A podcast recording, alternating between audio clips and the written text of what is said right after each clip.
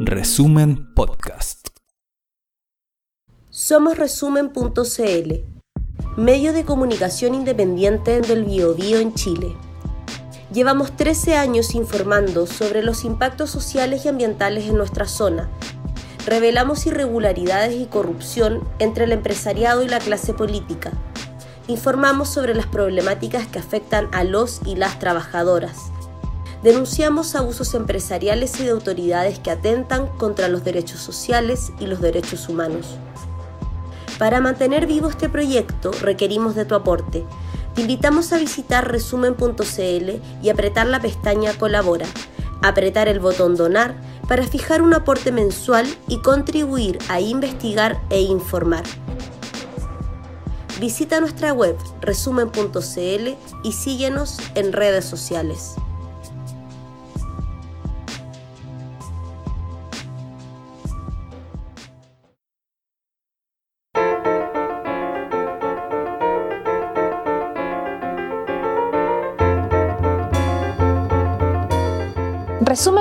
Resumen.cl presenta la crónica de Ruperto Concha.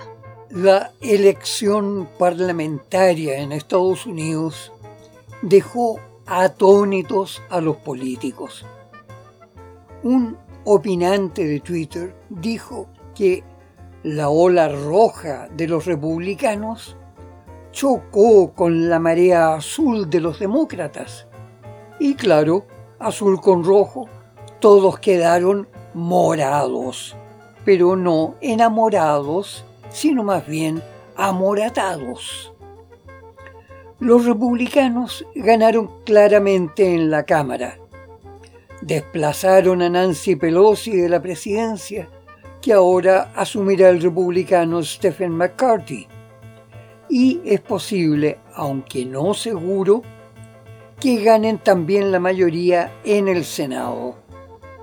Pero, como fuere, las urnas mostraron que republicanos y demócratas quedaron demasiado cerca de un empate.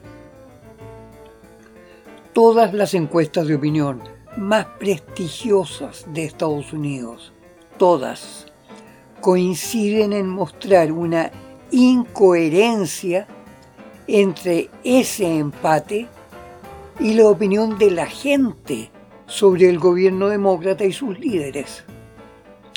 La aprobación al presidente Joseph Biden oscila entre el 38 y el 40%.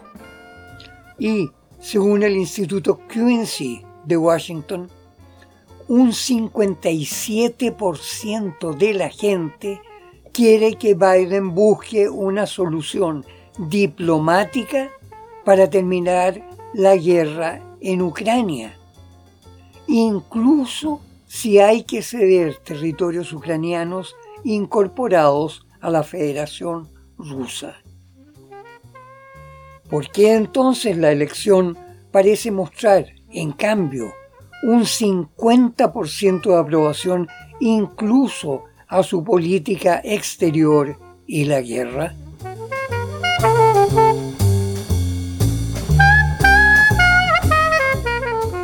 Algunos hechos significativos. Quizás el más importante de todos haya sido la descolocación en que quedó el expresidente Donald Trump, quien para muchísimos militantes de su propio partido ya debería desaparecer de las primeras planas. El viernes pasado, la organización YouGov de Florida publicó una encuesta en el Partido Republicano sobre la posible candidatura presidencial en las elecciones de 2024. Y el resultado fue un 42% de apoyo al recién elegido senador Ron DeSantis, un 35% por Donald Trump y un 23 para otras opciones. Asimismo, la organización Breaking 911 realizó una encuesta similar por Twitter sobre un millón de personas registradas. El resultado fue 70% en favor de Ron Santis y solo 23% en favor de Trump. Es decir, las bases republicanas están reclamando un nuevo liderazgo, cerrándole el paso al ya furioso y demasiado maltratado Donald Trump para la posible candidatura presidencial en 2024. Y al otro lado, entre los demócratas, las tensiones entre los oficialistas y los progresistas están llegando incluso a generar la posibilidad de que el Partido Demócrata pueda llegar a dividirse, generando el surgimiento de un tercer gran partido, que desde ya incluiría a más de una docena de los parlamentarios más populares y disidentes a la política exterior del gobierno Joseph Biden. Ello, en cierta medida, implica la existencia de un porcentaje importante de la ciudadanía de Estados Unidos que prefiere no votar ni por los candidatos de su propio partido, ni tampoco por los candidatos del partido opuesto. De allí el desinfle del tsunami republicano que soñaba con una victoria enorme y decisiva. Y de allí también que los votos perdidos por los republicanos no los captaron los demócratas. Una encuesta de la Gallup realizada hace ya dos meses reveló que un 62% de la gente está descontenta con los manejos de los partidos políticos y consideran necesaria la formación de un tercer partido. Más aún, entre los consultados que se declararon republicanos, un 63% se declaró en favor de crear ese nuevo partido. Entre las más duras críticas sobre el efecto del sistema bipartidista de Estados Unidos destaca la acusación abundantemente documentada de que tanto republicanos como demócratas perciben un enorme aporte financiero rayano en el soborno de parte de las enormes empresas fabricantes de armas, que obviamente están interesados en mantener la política exterior militarizada que incluye la guerra de Ucrania.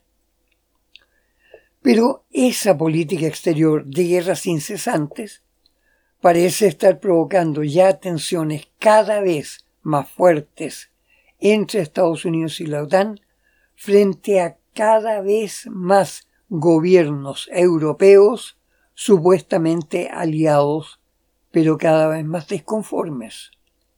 Turquía, Serbia, Hungría, Austria, Italia y ahora Francia y Alemania. Según el analista George Coe de Asia Times, Alemania y Francia, siendo las dos naciones más ricas e industrializadas de la Unión Europea, ya están dando muestras de que no seguirán acatando ciegamente las decisiones de Washington, que para ellos solo se traduce en tener que comprarle más gas licuado y más petróleo a Estados Unidos, pagándole un precio ruinosamente caro.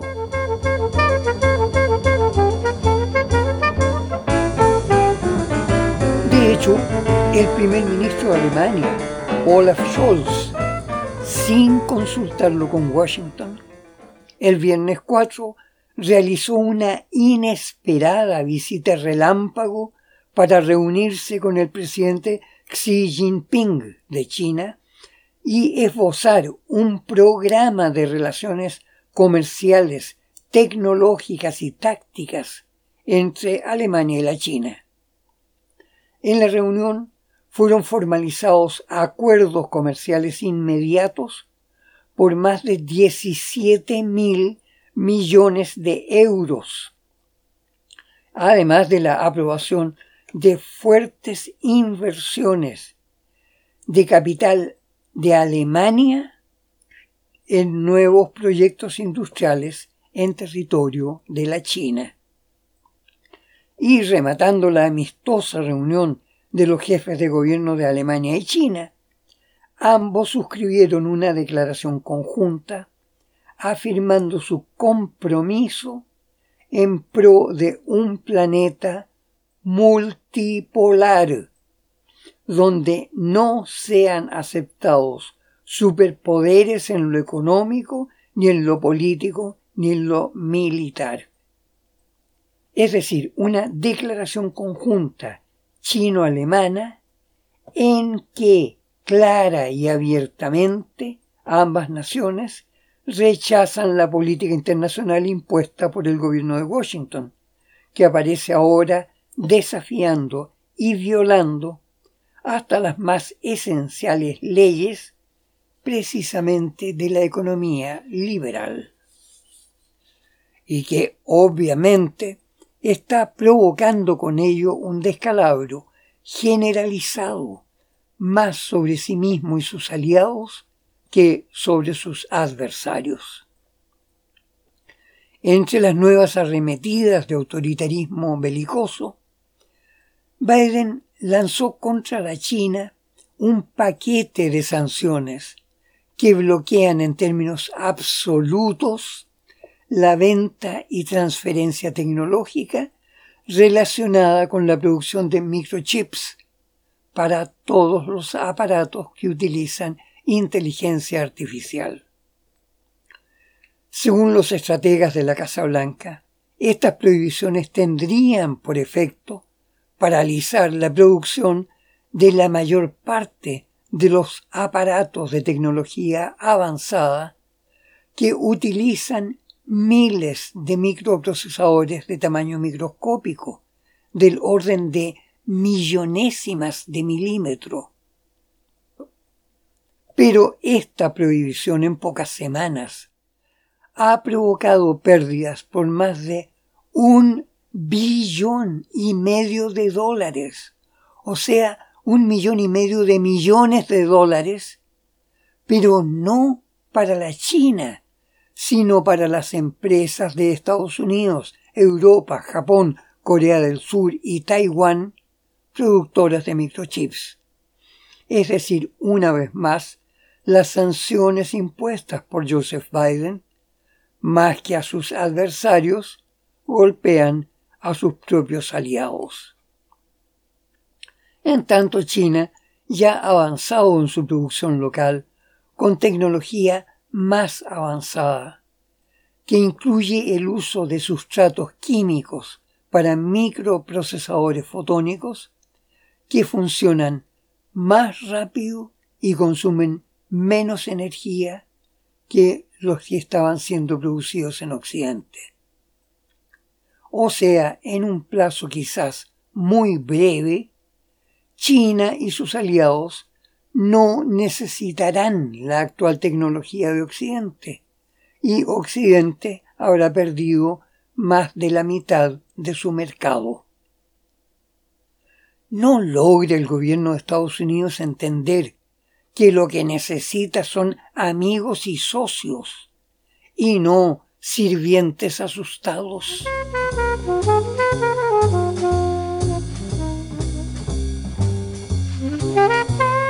En tanto, en el lujoso balneario egipcio de Sharm el Sheikh, junto al Mar Rojo, desde el domingo pasado se está desarrollando la COP27, una nueva cumbre mundial en que 120 representantes de gobiernos del mundo tendrán su momento estelar para enfrentar el calentamiento global y el cambio climático.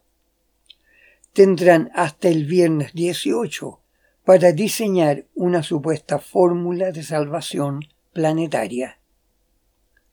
Es significativo que esta pomposa cumbre ecológica se esté realizando precisamente ahora, cuando la población del mundo acaba de superar los 8 mil millones de personas.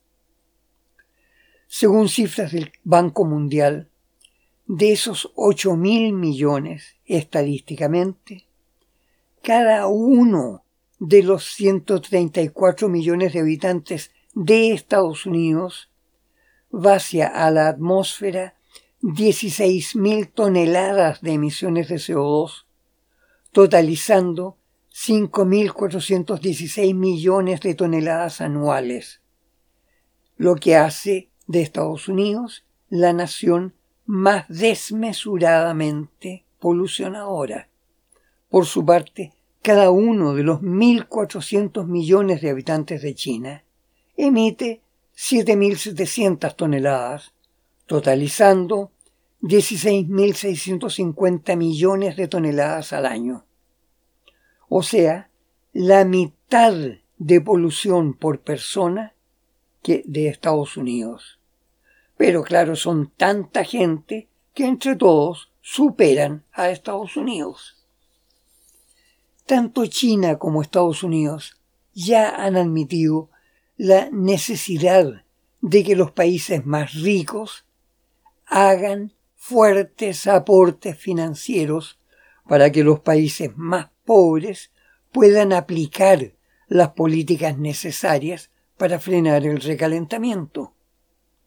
Sin embargo, la posición de China ha sido clara en que sus aportes se harán con el criterio sur-sur, eliminando las diferencias impuestas por Estados Unidos y Europa en términos de países desarrollados y países subdesarrollados. Además, China respalda la tesis de que los países más ricos deben compensar a los más pobres por el daño ambiental que han causado durante siglos de polución industrial. Las discusiones van a ser duras y es poco probable que esta cumbre pueda realmente generar medidas concretas a nivel mundial. Pero como sea, ya ni siquiera los países más ricos y desarrollados están librándose de los desastres del cambio climático. De hecho, en Estados Unidos, por ejemplo, las terribles sequías que afectan ya por varios años al medio oeste, ya están secando los enormes ríos como el Columbia y el Mississippi, que dejaron ya de ser navegables para buques grandes. Más aún, se está detectando el desplazamiento hacia otros estados de millones de familias arruinadas por la sequía. Oiga, una angustiada marcha de familias enteras forzadas a ser emigrantes dentro de su propio país. Simultáneamente, el calentamiento de la atmósfera está aumentando la peligrosidad de los contagios y el carácter insalubre de las aguas y los ambientes contaminados. Es así que la gravedad de los efectos del cambio climático al fin está despertando conciencia en multitudes que antes parecían escépticas e indiferentes. Un saludable miedo parece estar al fin estimulando las inteligencias.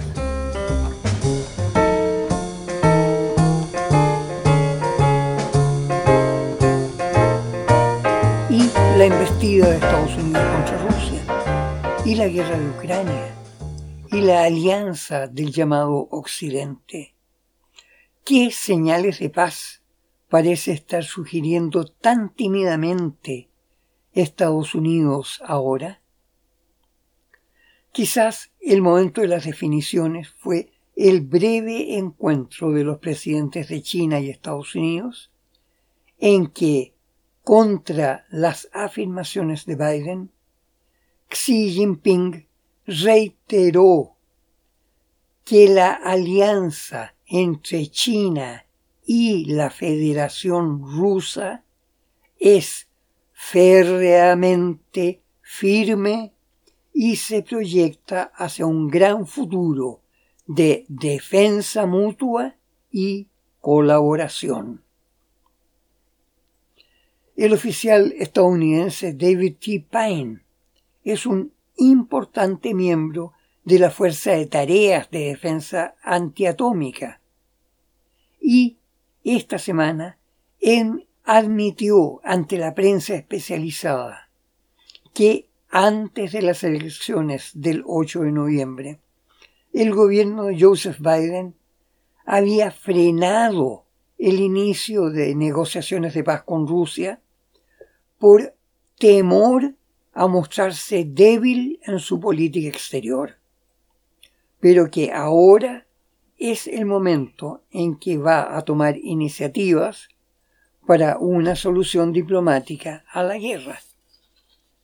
Esto en momentos en que el repliegue de la población civil y militar de Rusia en la ciudad de Kherson, al oriente del río Dnieper, se completaba sin mayor dificultad, aunque el aparato publicitario de la OTAN y el gobierno ucraniano presentaban la situación como una humillante derrota de las fuerzas rusas. Según declaración del alto mando ruso, se trató simplemente de una operación táctica destinada a salvar vidas de la población civil y que la parte de la ciudad que ha sido evacuada no ha sido ocupada por el ejército ucraniano, que sabe que quedaría allí en situación muy vulnerable. Sobre todo, la retirada rusa de un margen al otro del río Dnieper, respondió a las amenazas ucranianas de bombardear varias represas río arriba, lo que podría representar avalanchas e inundaciones violentas con grave peligro para la población.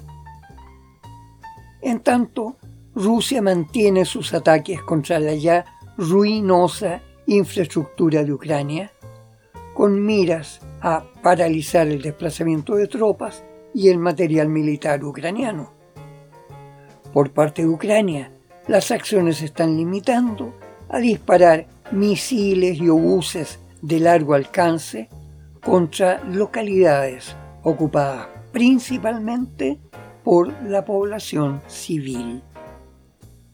Es decir, el actual momento es en la práctica una pausa que al parecer está siendo bien aprovechada para iniciar conversaciones directas entre Washington y Moscú, en las que Ucrania y la Unión Europea podrían cumplir una misión un poco más que decorativa.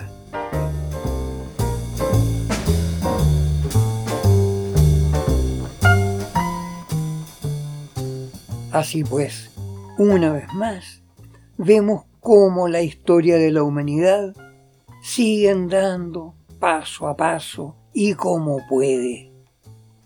Una vez más los líderes del mundo están admitiendo que estamos ante el peligro de convertir el futuro en un tortuoso laberinto feo y hostil.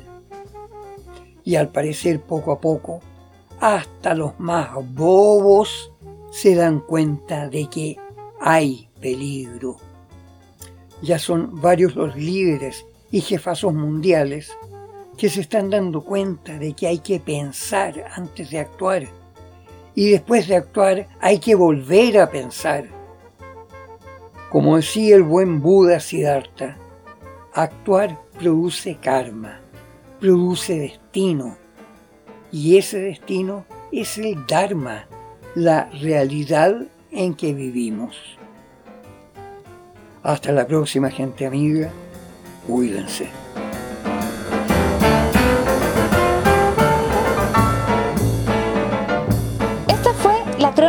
Ruperto Concha de esta semana. Revisa más contenido en nuestro sitio resumen.cl y síguenos en redes sociales.